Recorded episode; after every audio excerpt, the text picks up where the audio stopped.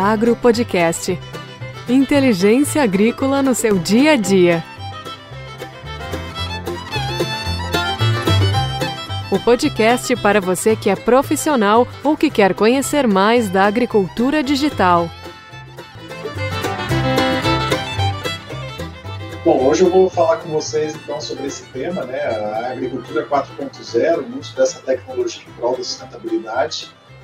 É, falando um pouquinho da minha trajetória aí, eu, bem introduzido já pelo Alexandre, eu sou formado em Engenharia Agrícola pela Unicamp, fiz meu mestrado lá também em Planejamento de Sistemas Energéticos, mas desde o começo da minha graduação, quando eu entrei na faculdade, eu já fui diretamente no laboratório de sensoriamento remoto, né, o laboratório de geoprocessamento da Faculdade de Engenharia Agrícola, e me apaixonei pelas tecnologias, eu lembro a primeira vez que eu vi uma imagem de satélite, assim, eu fiquei bobo de ver o que eu conseguia é, tirar de informação daquilo lá. Então, de fato, aquilo já estava encampado um pouco em mim. Tá? Então, desde lá eu já já vim trazendo essa vontade de trabalhar com digitalização, ou na época que eu nem sabia que seria agricultura digital. Hoje eu estou finalizando meu doutorado aí na, na Exalc, também era um grande sonho aí poder passar por uma instituição dessas, né, aqui da, da nossa região, mas é, é, onde eu pude ter um pouco mais de proximidade com a agronomia. Acho que isso é muito importante para qualquer profissional que queira trabalhar com agricultura, ter essa proximidade, não ter nenhuma rivalidade, ter sempre o entendimento que essa complementariedade ela faz bem para todo mundo e a multidisciplinaridade ela acaba trazendo simplesmente os benefícios mais é, importantes possíveis. Então, é, minha trajetória acadêmica está por aí, já trabalhei também num laboratório de pesquisa bastante importante, Laboratório Nacional do Bioetanol, tem algumas publicações na área de sustentabilidade, mas eu acho que minha base está por aí. Ao mesmo tempo, lá desde a, dessa época que eu entrei lá na, no laboratório de geoprocessamento, como eu falei para vocês, é, veio inquietação assim de muitas empresas procuravam a universidade na época para entender um pouco mais sobre soluções é, em monitoramento remoto de culturas. Naquele momento a gente não tinha empresas que estavam preocupadas com isso, né? Sempre empresas que queriam grandes projetos e tudo mais, e a gente via uma demanda recorrente por soluções mais ágeis, mais customizadas e a faculdade ela não podia prover isso por ser um órgão público, né? Então a gente tinha aquela dicotomia ali de necessidade, e ao mesmo tempo a gente não conseguia encontrar uma maneira de atender as pessoas que procuravam a universidade, né? E aí naquela época eu fui assim pelo meu orientador, o professor Chansley Rocha, né? Já aposentado esse ano aqui, que ele me disse, poxa, se tem demanda, se você gosta disso, vai lá e tenta fazer o seu próprio negócio, né? Então no ano de 2011, eu procurei a agência de inovação da faculdade, eles me deram uma, uma mão e eu falei assim: vou ser consultor, vou criar minha consultoria e é isso que eu vou fazer para ser feliz. E aí eu entrei em alguns processos que ensinavam a empreender na época, e aí foi que eu me deparei com a primeira vez com a palavra startup. Eu vou falar um pouco mais disso aqui ao longo da minha apresentação, mas eu não tinha a menor ideia do que era. Hoje em dia é algo que está aí bastante na moda, mas que desde lá de 2011 eu fui provocado e foi aí que eu criei a Geocrop. Foi uma empresa que ela acabou fechando as portas no ano passado, não por algum problema, mas sim por uma convergência de coisas boas aí, depois eu vou contar para vocês. E durante toda essa trajetória dela aí, a gente conseguiu atender muitos clientes, plugar a solução em diversas outras é, plataformas que hoje estão aí fazendo bastante sucesso no mercado. Então, foi uma experiência muito produtiva que eu tenho certeza que agregou muito na minha trajetória profissional.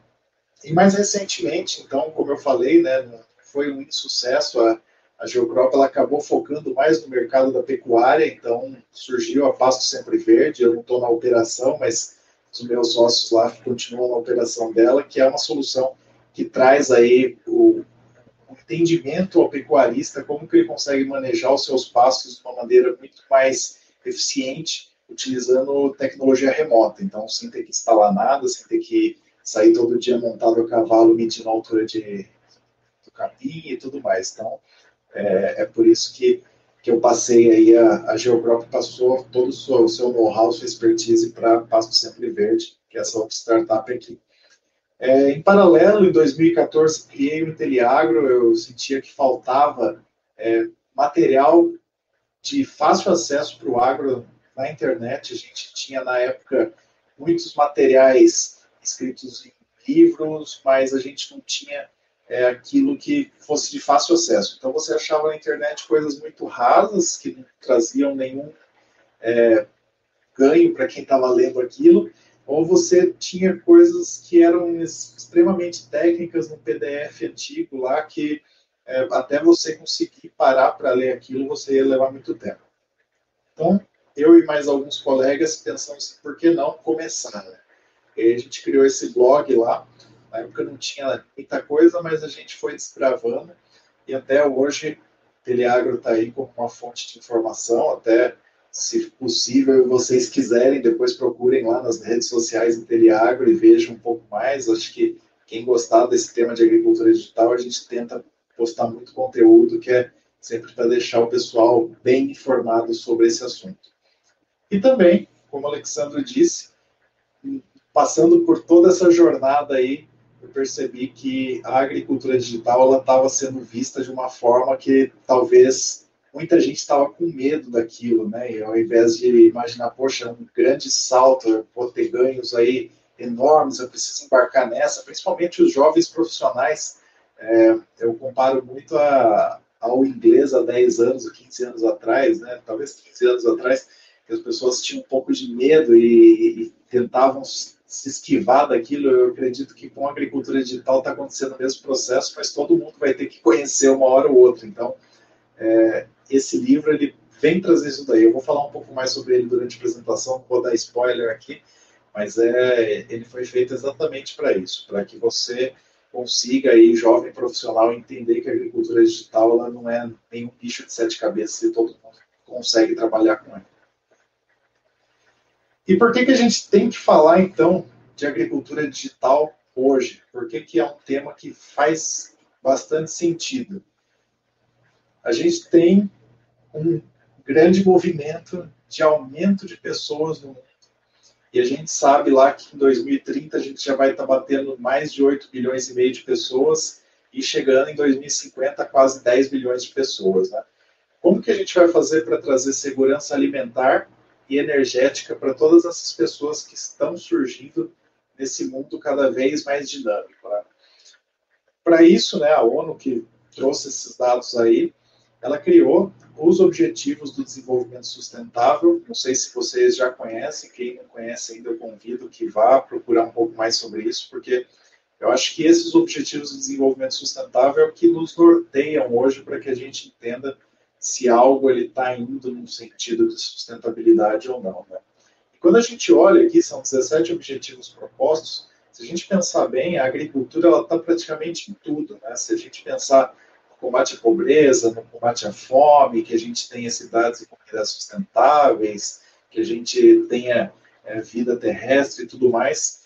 Talvez só a, vida abaixo d'água aí que, que, não faz tanto sentido, mas tudo isso, a agricultura ela tem muito a ver. Ela, tá, ela, é um, ela não é algo que está isolado, como muitas pessoas que são totalmente urbanas pensam, né? que a agricultura é algo que está isolado ali, que a gente não consegue é, ter essa negociação entre sustentabilidade e agricultura, que a agricultura ela causa grandes danos ao meio ambiente. E a gente sabe que, eu imagino que vocês também, profissionais aí do futuro da agricultura, sabem que isso não é uma verdade. Né? A gente tem, de fato, algumas coisas que devem melhorar, mas com certeza isso daí é uma parcela ínfima do, da quantidade de agricultores que a gente tem no país hoje, que sabem sim e que sabem que precisam ter esse convívio sustentável porque eles vivem da terra, né? Você, você vive de recursos naturais, você tem a terra, a água, é, o ar e tudo mais. Você precisa ter esse trade-off aí que seja o mais saudável possível, porque senão você não está sendo é, sustentável ao longo do tempo de se manter naquela mesma ocupação, né? Eu acho que isso é totalmente importante. Então, eu acho que aqui os, os 17 objetivos aqui do desenvolvimento sustentável, eles nos norteiam para que a gente entenda que a agricultura ela precisa sempre dar um salto para conseguir atender tudo isso, e esse salto, muito provavelmente, vai ser a agricultura digital. Outro ponto bastante importante, não sei se vocês já escutaram isso, mas sustentabilidade, por muito tempo, ela é conhecida como o tripé, né, de você, ao mesmo tempo, ter um, uma eficiência ambiental, um respeito social e que isso tudo seja economicamente viável. E em termos agora de mercado, né, algum tempo atrás, um curto espaço de tempo, mas que isso vai aí se, se postergar por muitos anos, é, existe aí esse indicador agora, que é o chamado ESG, né, que seria o Environmental, Social Governance, que nada mais, nada menos é que o, você respeitar o meio ambiente, o pilar social e ter governança. Então, empresas que queiram ser sustentáveis, e não necessariamente empresas, indústrias, né, então empresas do agro também, elas precisam se preocupar com o meio ambiente, com o social. E aqui nesse ponto a gente não tem o pilar lá econômico, porque se você tem uma empresa que ela está tendo sucesso financeiro, obviamente esse pilar ele vai estar tá sendo atendido, mas você tem que atender essa governança aí, que acho que é muito importante, porque ela leva em consideração o como você faz para atingir aquilo lá. Então, isso, isso é muito importante, não é mais a qualquer custo, é você ter isso muito bem claro e fazer isso de uma maneira que seja é, ela possa ser replicável aí ao longo do tempo e que ela não cause dano nos demais pilares. Então, um termo também bastante novo, mas que todo mundo aí deve ficar de olho porque vai fazer muita diferença nesses próximos anos. Quem conseguir entender isso e trabalhar com isso mais cedo vai ter grandes oportunidades aí. Falando então de digitalização nesse contexto todo que a gente está falando de sustentabilidade, como que a gente vai manter essa sustentabilidade ao longo dos anos? Se a gente precisa produzir mais, se a gente vai ter mais bocas para alimentar.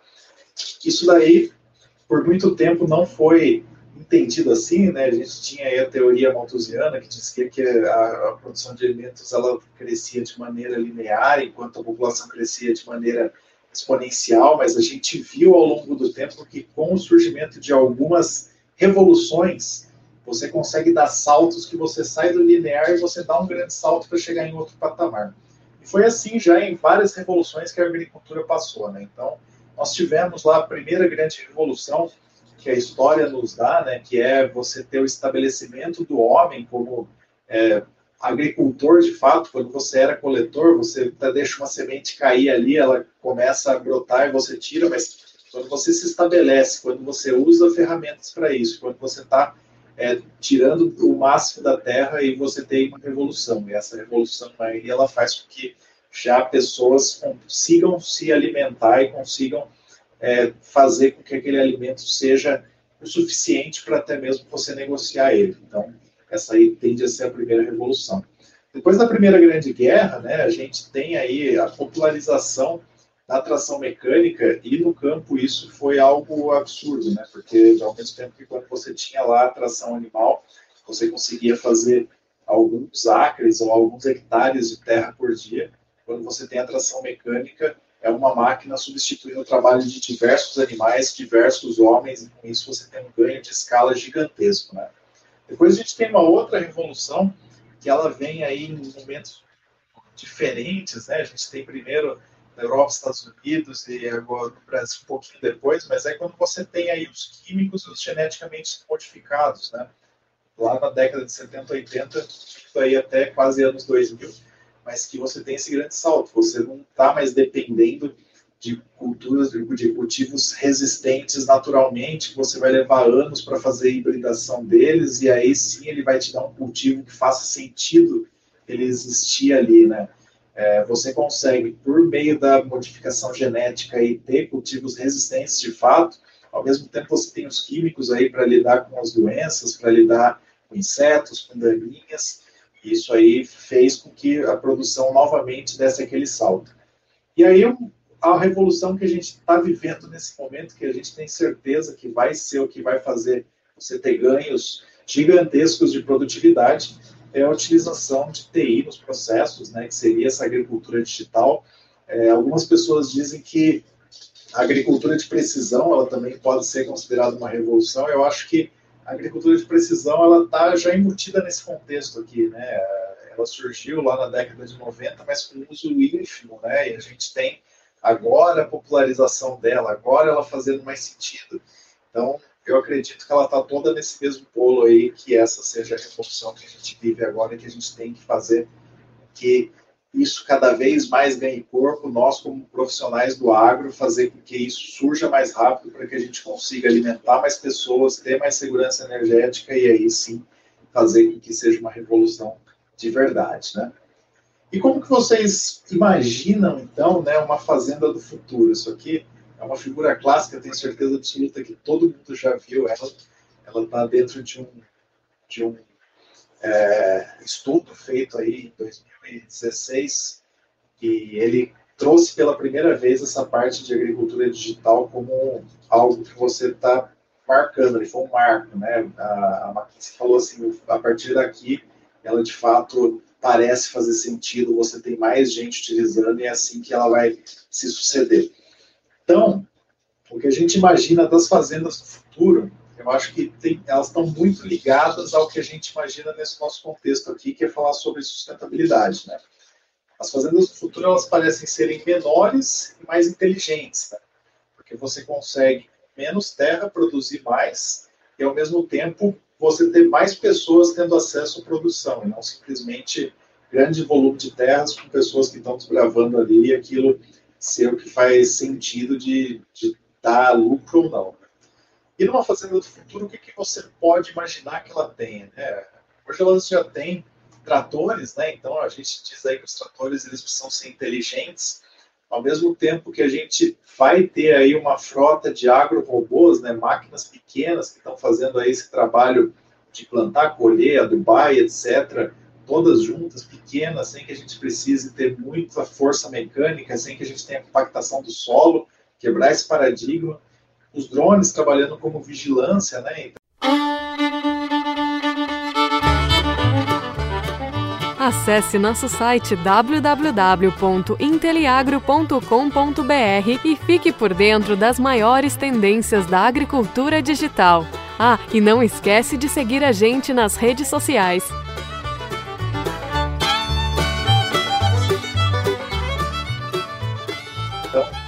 Não vigilância no sentido de segurança, mas sim de você saber o que está acontecendo ali o tempo todo. Então, a é um animal que está fazendo isso, a planta está fazendo aquilo, com isso aqui, é toda essa interação sendo monitorada para que você consiga ter esse controle. A gente chama ali das vaquinhas do zap, né, que seriam é, os animais tendo todos eles algum hardware que seja conectado com alguma central. Por exemplo, a vaca está se movimentando mais do que ela deveria, então ela te manda um zap ali, você consegue saber daquilo e poder agir naquele momento. E tudo isso tem que estar tá aí processado numa nuvem para que faça sentido, né? Porque senão a gente vai ter um grande problema aí que eu acredito que é o maior problema que a gente está vivendo no dia atual.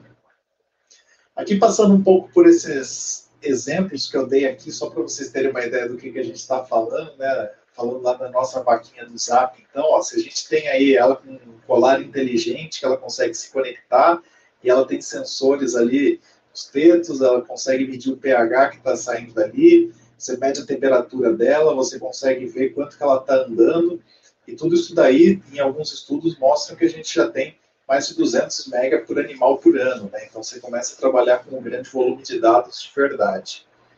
É... Um outro ponto aqui que eu queria falar com vocês é como que a evolução da tecnologia ela está acontecendo, e aqui até vou pontuar novamente aquele, aquele ponto da agricultura de precisão. Então, hoje, o que, que a gente tem aí de máquinas agrícolas tradicionais? Vamos pensar em um trator que seja simplesmente cabinado e que não tenha nada de tecnológico. Então, ele é um trator, certo? A gente tem ali o trator.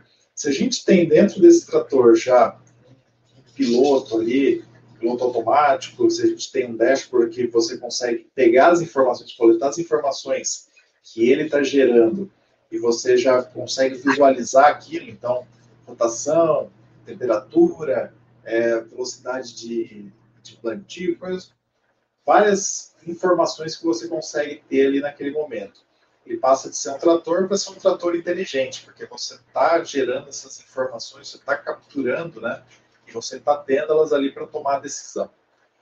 Se você consegue passar desse ponto e ter esse trator aí estando, é, sendo inteligente, estando ainda conectado em uma rede, que você não precisa ter dentro dele ali o especialista para tomar aquela decisão, mas que você consiga fazer com que o especialista esteja em outro local. Então, por exemplo, você tem uma frota desses tratores aí, tem um especialista sentado no escritório conectado que possa tomar a melhor decisão de operação, você já está fazendo com que esse trator seja inteligente e conectado. Né? A gente vai para um próximo passo, imagina então que a gente tem o trator inteligente conectado, mas não só ele, eu tenho o plantador inteligente conectado, eu tenho a colhedora inteligente conectada, eu tenho todos os sistemas e equipamentos da fazenda conectados ao ao passo que você vê ali que os operadores eles estão entendendo como tudo aquilo está acontecendo e fazendo com que esses sistemas se conversem ali. Então você sabe que uma área, quando você acabou de colher, você já vai poder começar a semear. Em outra área, você sabe que você vai ter que passar ali algum produto para fazer um trato. E, e tudo isso está conectado, mas você ainda tem a figura ali do operador que está entendendo isso, o especialista que está entendendo tudo isso e está tomando essas decisões. Né? E agora, quando você pensa em passar nível a mais, imagina então que todos os seus sistemas e equipamentos estão conectados, mas isso ainda você consegue conectar a sistemas de irrigação, você consegue conectar sistemas de semeadura inteligente aí que vão otimizar os melhores bancos de dados de performance que vão fazer a variedade certa, tá no lugar certo, com o trade certo, na hora certa. Você consegue ainda ter um sistema climático que te dê previsões, é, te dê quanto que choveu naquele determinado momento para guiar a operação. E tudo isso aí está dentro de um sistema de gerenciamento da fazenda, mas que você não precisa mais ter algum especialista ali tomando aquelas decisões. Então, você tira ali daquele jogo, né, é, a centralização da decisão baseada em uma pessoa e você começa a tirar insights de tudo isso. Esses insights, eles vão vir através dos dados, né? Quando a gente fala de grande volume de dados, o Big Data, que eu acho que vocês já ouviram falar em algum momento, né? Como se a gente trouxer aqui para o nosso dia a dia aí, como que quando você entra num site, você pensou em comprar algum produto, comentou com alguém e de repente aparece ali uma chuva de produtos para você, daquele que você estava procurando propagandas, você nem sabe como aquilo surgiu, né? Isso aí são dados que são coletados, eles são interpretados e isso vai te gerar uma tendência ali de como que você provavelmente está pensando em comprar alguma coisa e ele vai começar a te oferecer até você não resistir mais e comprar aquilo. Se a gente pensar aqui no sistema agrícola, é mais ou menos a mesma coisa. Então, se um dado está te falando alguma coisa e está relacionado a todos esses sistemas aqui, você em algum momento vai ter uma tomada de decisão baseada em tudo isso que está sendo gerado ali, sem a necessidade de, para cada momento, ter algo que já aconteceu e isso te remeteu a uma informação. Então, quando a gente chega nesse ponto, a gente quebra o paradigma de precisar de especialistas em vários assuntos, sendo especialistas em tudo, e a gente começa a ter essa distribuição de especialidades mais é, que fazendo mais sentido, né? Você não tem grandes especialistas em todas as áreas, mas você tem diversos especialistas, cada um em sua área, fazendo esses sistemas se conectarem para aí sim você virar o jogo e criar coisas que a gente nunca nem viu. E muito provavelmente surgir nos próximos 10 anos coisas que a gente na engenharia agrícola, na agronomia, em todas as agrárias, aí, na zootecnia, etc., nunca imaginou, mas baseado em dados que a gente nunca coletou também. Então, eu acho que é um momento muito especial para isso acontecer, e ele está acontecendo agora. Um outro ponto bastante interessante aí, quando a gente fala de é, digitalização, é você pensar em um sistema que você consegue controlar praticamente tudo nele. Né? Quando a gente tem um cultivo protegido, a gente tem essa possibilidade aí de controlar é, o sensoriamento do que aquilo está dizendo para a gente. Então, você tem um sensor ali, seja ele na planta, seja ele um sensor de luz, de temperatura, é, no, na cauda ali que está fazendo toda a, a passagem pela, pela água ali de, da hidroponia e etc. Isso daí, esses sensores, eles vão para uma grande base de dados, essa base de dados toma decisão, e isso daí ele volta como um atuador, fazendo com que você consiga é, mudar aquele ambiente. Né? Então, se eu estou com um pH inadequado, eu corrijo na hora, se a temperatura está inadequada, ligo os ventiladores, se a luz está inadequada, fecho e, e abro os sombreros. Então, tudo isso faz com que você consiga ter todas essas informações, tudo isso que a gente está falando aqui, é, guiado de uma maneira que é muito mais eficiente. Então, num sistema protegido, você consegue controlar e você consegue fazer com que essa tríade, né, é, sensoriamento, interpretação e atuação, ela funcione num ciclo fechado e você consiga fazer com que esse ambiente ele produza o máximo possível.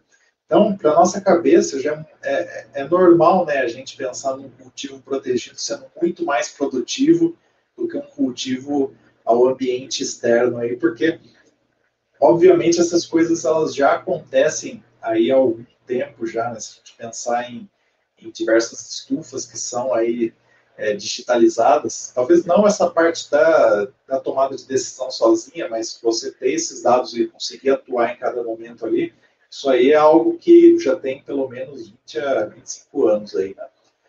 E se a gente pensar que isso pode ser replicado lá fora, né? Eu acho que essa é a grande ideia aí do que a gente quer falar quando você começa a digitalizar as coisas, né? Você ter mais sensores ali, você ter essa tomada de decisão extremamente rápida e ao mesmo tempo você tem que ter essa atuação, que nada adianta você criar dados para você sentar e chorar porque aquilo está acontecendo, né? Você tem que ter uma maneira de fazer esse ciclo girar e você atuar também, não só dentro dos cultivos, dos cultivos dentro em house, né, dentro de locais fechados, para também fazer isso para os cultivos externos. Acho que isso é bastante importante a gente pensar, mas é, é essa coisa que nos remete a cultivo protegido ser muito produtivo, é isso que a gente tem que pensar com a agricultura digital fora também dos cultivos protegidos, né? E aqui chegando então naquilo que eu falei para vocês, né, que é o que está acontecendo talvez nesse momento. Então, a gente tem hoje o produtor sendo assediado pela pessoa que tem o, o drone, tem a imagem de satélite, falando essas coisas porque que eu trabalho, tendo os dados meteorológicos, tendo diversas informações, cada um cria sua própria informação, mas esse produtor, ele no fim do dia, ele vê ele cheio de dados, cheio de coisas ali, ele está vendo aqueles bits ali em cima, como vocês conseguem ver, e por que, que a cultura dele no campo está morrendo? É, ele, ele, não tem tempo para conseguir processar isso tudo, né? Então, qual que é grande, o grande ponto que a gente tem que trabalhar nesse momento? Obviamente, a gente vai melhorar, sim, ao longo do tempo, a captura desses dados, com certeza isso vai ficar muito mais barato, vai ficar um custo acessível, vai ser algo que todo mundo vai conseguir trabalhar, mas o que fazer com esses dados é algo que a gente tem que pensar também. A gente, como provedor de tecnologias, a gente não pode parar simplesmente em dar aquela tecnologia e seguir em frente, porque senão a gente mesmo vai estar se matando aí ao longo do tempo, porque essa nossa tecnologia não vai servir para muita coisa e aquilo que eu não entendo eu não gosto, né? Eu acho que todo mundo aqui tem isso daí. É, sei lá, se vocês têm algum amigo, aquele amigo que gosta de jogar poker e você não sabe nem como que é aquelas cartas, eu, por exemplo, então eu não gosto de poker porque eu não sei jogar isso daqui. Então, é, é, é do ser humano isso. E eu acho que para o produtor não vai ser diferente. Se ele não entende aquilo, ele não vai gostar. Se ele não vai gostar, ele não vai comprar novamente, você não vai crescer.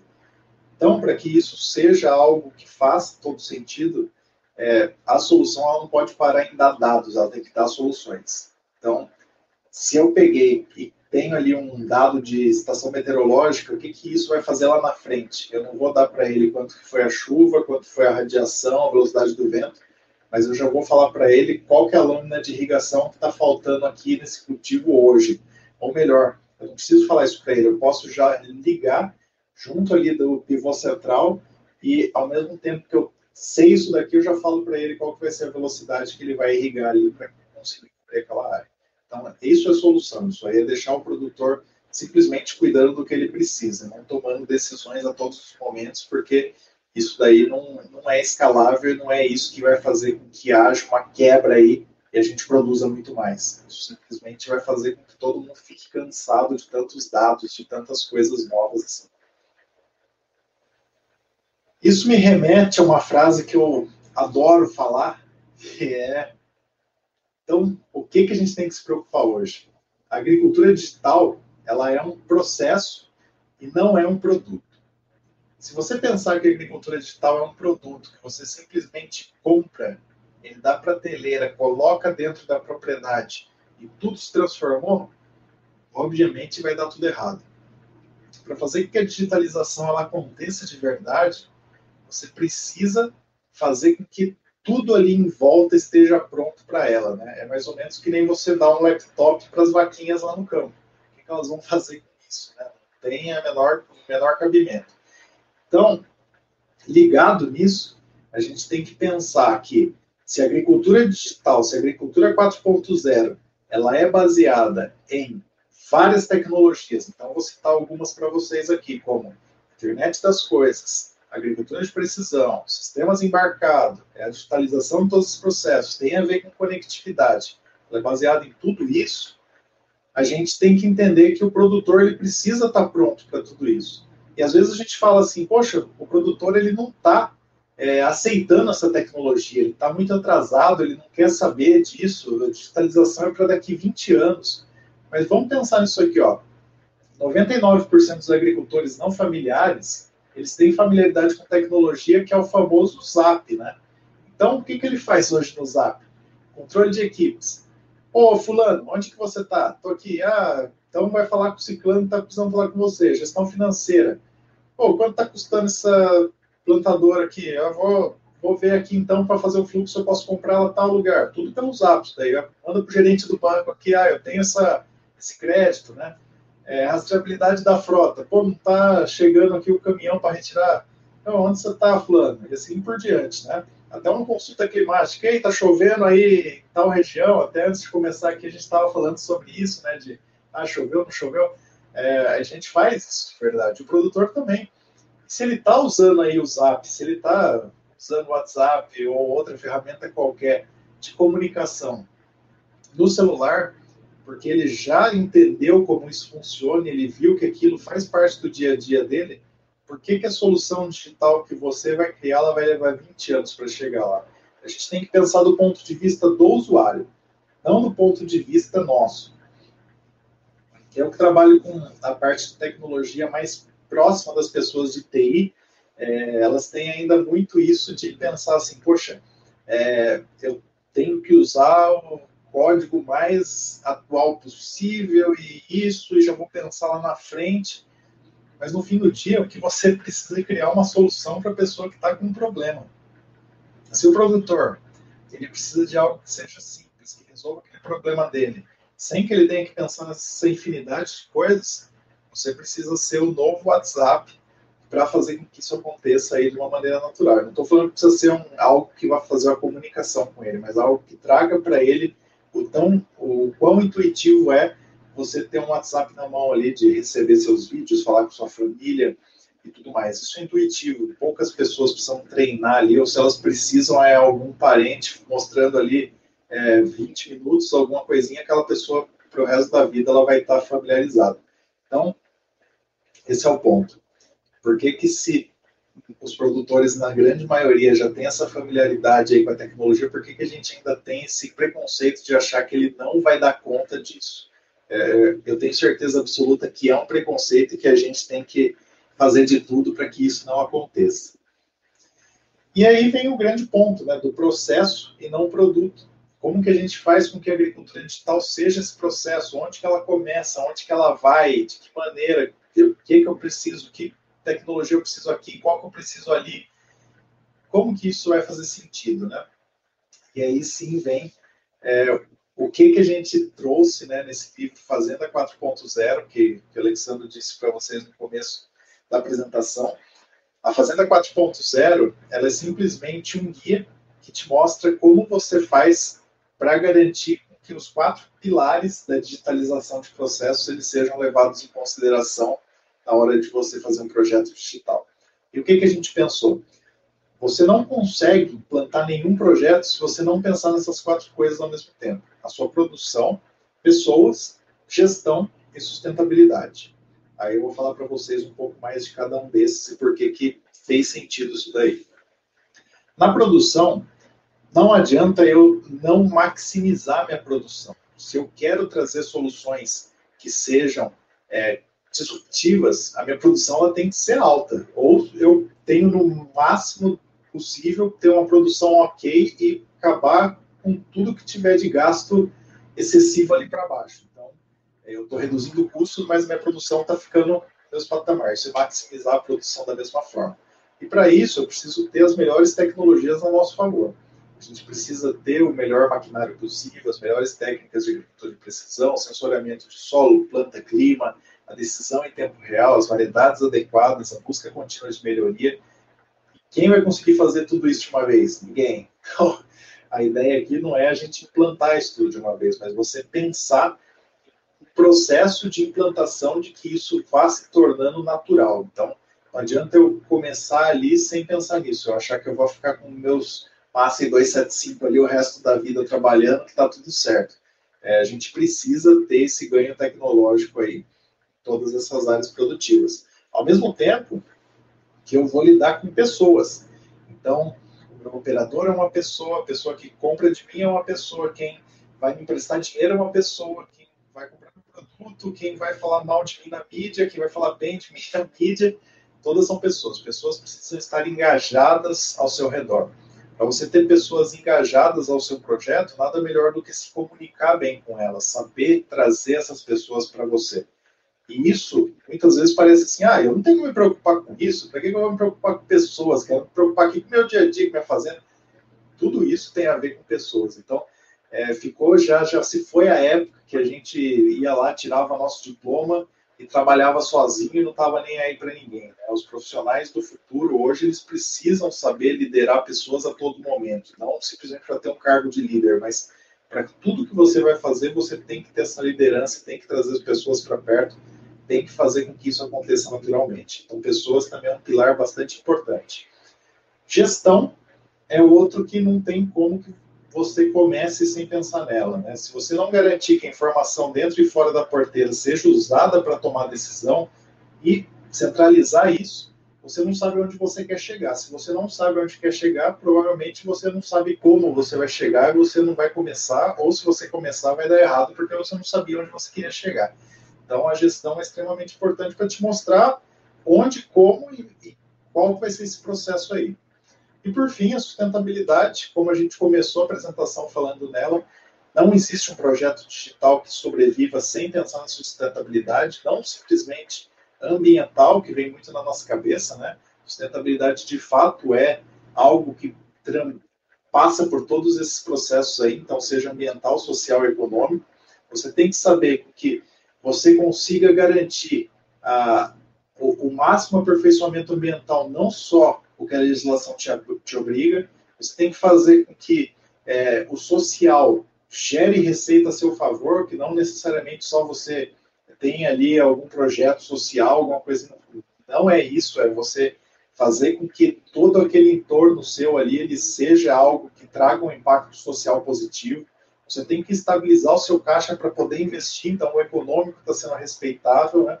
E com isso, se você de fato for alguém que consegue fazer tudo isso, respeitar a sustentabilidade, você consegue juros menores, você consegue programas de financiamento melhores, e isso começa a tornar uma roda aí muito mais propícia a você prosperar. Então, o que a Fazenda 4.0 fala é isso. Se você quer trabalhar com agricultura digital, também tem um outro ponto que a gente não pode deixar de ver, que é o mundo das startups do agro. Né? A gente tem as grandes empresas indo para a agricultura digital, mas as grandes empresas elas têm uma barreira que é o tempo, né? elas demoram muito tempo para fazer isso, porque elas são grandes, elas precisam de volumes grandes de dinheiro, elas precisam ter certeza que todos os seus acionistas querem ir para esse sentido. E nisso as startups surgem aí, como eu falei para vocês, a minha startup lá em 2011, agora essa nova aqui em 2019, já participei da criação de diversas outras ao longo desse caminho aí. Tudo isso faz sentido porque você consegue com menos dinheiro, com menos pessoas, mas com grande vontade e agilidade trazer aí benefícios é, diversos para a agricultura e para digitalizar você precisa disso. Você precisa de é, rapidez, você precisa de pessoas que comecem é, errem cedo, corrijam a rota e voltem a tentar de novo. Isso daí vai fazendo que tudo funcione. E se a gente olhar aqui, por exemplo, para esse é, AgTech Landscape aqui, né, que mostra aí os diversos tipos de empresas que existem hoje, né, de startups que existem hoje, você tem diversos setores, né, você tem desde agricultura de precisão, você tem monitoramento de água, você tem até as food techs, né, que trabalham com alimentação, é, e, e, tudo isso faz sentido trabalhando junto, mas o que eu queria mostrar para vocês, para finalizar, são algumas startups aí, que hoje já são grandes empresas, mas que elas estão pensando em coisas sustentáveis. Né? Se a nossa ideia aqui hoje é falar de agricultura digital é, baseando sustentabilidade, eu acho que isso é bastante importante. A primeira delas, um recente unicórnio, aí, ano passado, ela se transformou num unicórnio. Para quem não sabe, unicórnios são empresas que é, passam a valer mais de um bilhão de dólares. Né? Então, é, ou você é comprado por esse valor, ou alguém investe em você e o seu valor passa a ser maior porque alguém investiu uma fatia ali. Por exemplo, se eu investir 300 milhões de dólares numa empresa que ela já valia 500, ela passa a valer um bilhão. Então, essa empresa, o que, é que ela faz? Ela trabalha com tratamento de sementes, coisas do tipo, mas aí um grupo de investidores percebeu que os dados que ela levantava através do sensoramento remoto eles poderiam embasar o pagamento de serviços ecossistêmicos por fixação de carbono no solo. É, é, um negócio totalmente louco, né, se a gente for pensar, mas quanto de carbono no solo é fixado todos os anos quando a gente faz uma agricultura de baixo impacto, quando a gente não tem revolvimento do solo, quando a gente mantém ali as raízes, esse carbono ele está sendo fixado ali. E isso, muito provavelmente, ele não está sendo pago para ninguém. Né? Então, como que você faz para conseguir remunerar as pessoas por estarem fixando carbono? Isso é bastante importante. Essa, essa startup aqui, ela está endereçando esse problema nesse momento. Outra, essa daqui, né, não é mais uma startup, já foi, ela é o primeiro unicórnio aí que a gente teve no agro, é uma empresa onde está Bayer, mas ela está com a mesma pegada. Então, do mesmo jeito que aquela empresa lá está começando, está vindo as operações agora, essa aqui já vem com uma gigante por trás. E o que eles fazem hoje, hoje é monitorar os campos e mostrar para você onde que a máquina está, mas eles estão com esse pensamento aí de dar ferramentas para que você consiga também trazer esse viés sustentável aí. Outro ponto bastante legal é, por exemplo, um produtor que ele quer ter uma produção homologada, né, que você produz com essa quantidade de defensivos ou sem defensivo e tudo mais, você consegue rastrear ela com a ajuda desse aplicativo. Tudo que aconteceu na sua propriedade ali ou naquele talhão específico, o que você fez com aquele produto, vendeu e quem comprou aquele produto, ele vai rastrear toda a cadeia e saber por onde que ele passou em todos esses momentos. Então, também trazendo aí a, a sustentabilidade para o processo. Outras também que a gente tem, quando a gente pensa em pulverização, a gente pensa em algo que está ah, matando as abelhas ou coisa assim, e a gente sabe que não é nada disso. Né? Hoje a agricultura ela não sobrevive sem a pulverização aérea, que faça isso em grandes áreas com escala.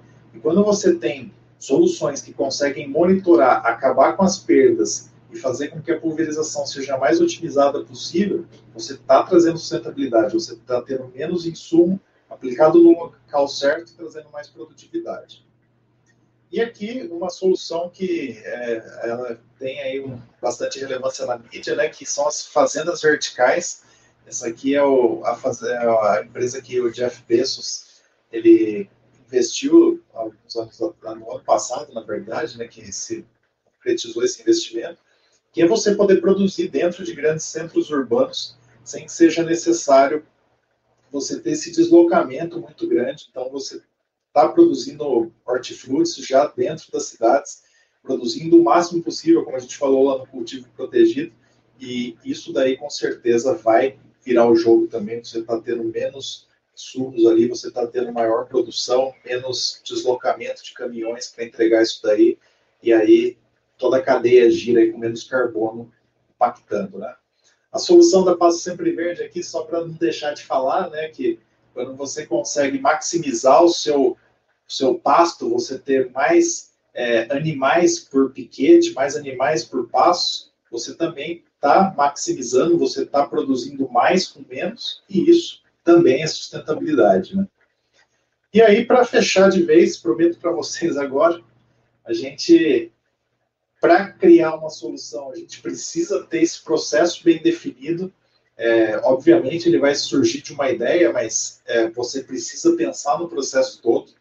Você não consegue fazer com que esse processo funcione sem que as pessoas estejam prontas para isso, sem que você mesmo e sua equipe esteja pronto para isso.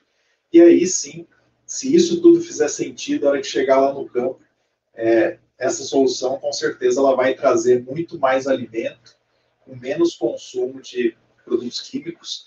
E acho que o mais interessante aqui, a mensagem final que eu queria deixar para vocês, a sustentabilidade ela vai ser alcançada de fato quando você conseguir trazer uma justiça social maior e não só deixar as tecnologias centradas na mão dos grandes, né? E eu tenho certeza que a digitalização ela é feita para isso. Quantas pessoas hoje você consegue ver com o celular na mão é, e não simplesmente as pessoas mais ricas mais, né? Você está democratizando isso. E quando isso chegar ao campo, ao pequeno produtor, com certeza isso vai virar o jogo e vai fazer com que seja muito mais sustentável, você tenha muito mais capacidade ambiental, social e a econômica, trazendo essa governança toda, e isso aí vai virar o jogo.